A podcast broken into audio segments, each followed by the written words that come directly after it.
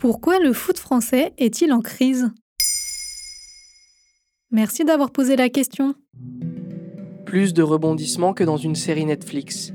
Noël Legrette, président de la Fédération française de football, a démissionné de ses fonctions le mardi 28 février 2023. Cela fait suite à un audit rendu par la ministre des Sports Amélie Oudéa Castera mettant en cause l'homme de 81 ans. Il lui est reproché des faits d'alcoolisme au travail ainsi que d'harcèlement sexuel et moral. Suite à sa démission, Noël Legrette a été nommé représentant de la FIFA à Paris par son président, Gianni Infantino. Cette première éviction met en évidence un ensemble de problèmes au sein de la FFF qui constitue une crise sans précédent dans le foot français.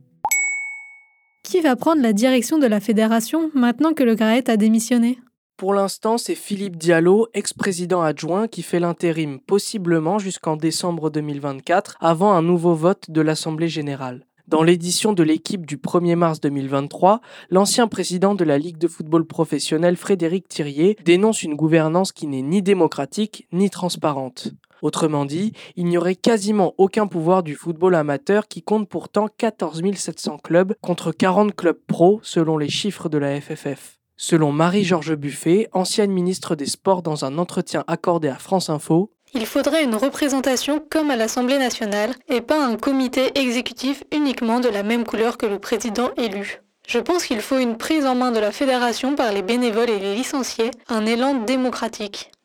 Et quelles sont les conséquences sur les équipes de France?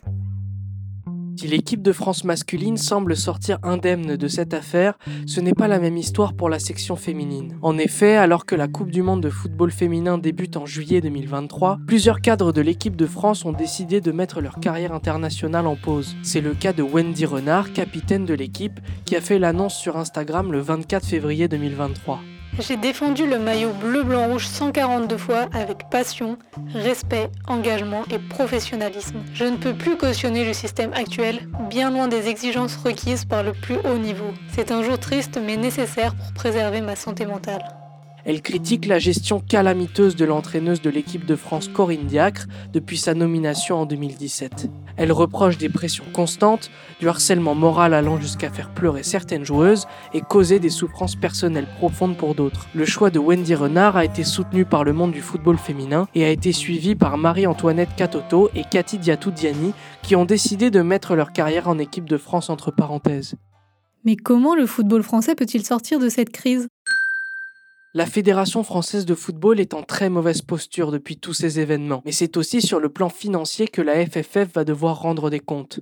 En effet, l'agence française anticorruption a débuté une enquête depuis le mois de juin concernant des partenariats frauduleux mettant en cause Florence Ardouin, ex-directrice générale de la direction marketing. De plus, pour ne rien arranger, l'instance fait face à un contrôle d'URSAF depuis janvier 2023.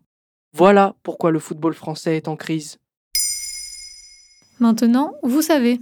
Un épisode écrit et réalisé par Samuel Limbroso. Ce podcast est disponible sur toutes les plateformes audio. Et si cet épisode vous a plu, n'hésitez pas à laisser des commentaires ou des étoiles sur vos applis de podcast préférés.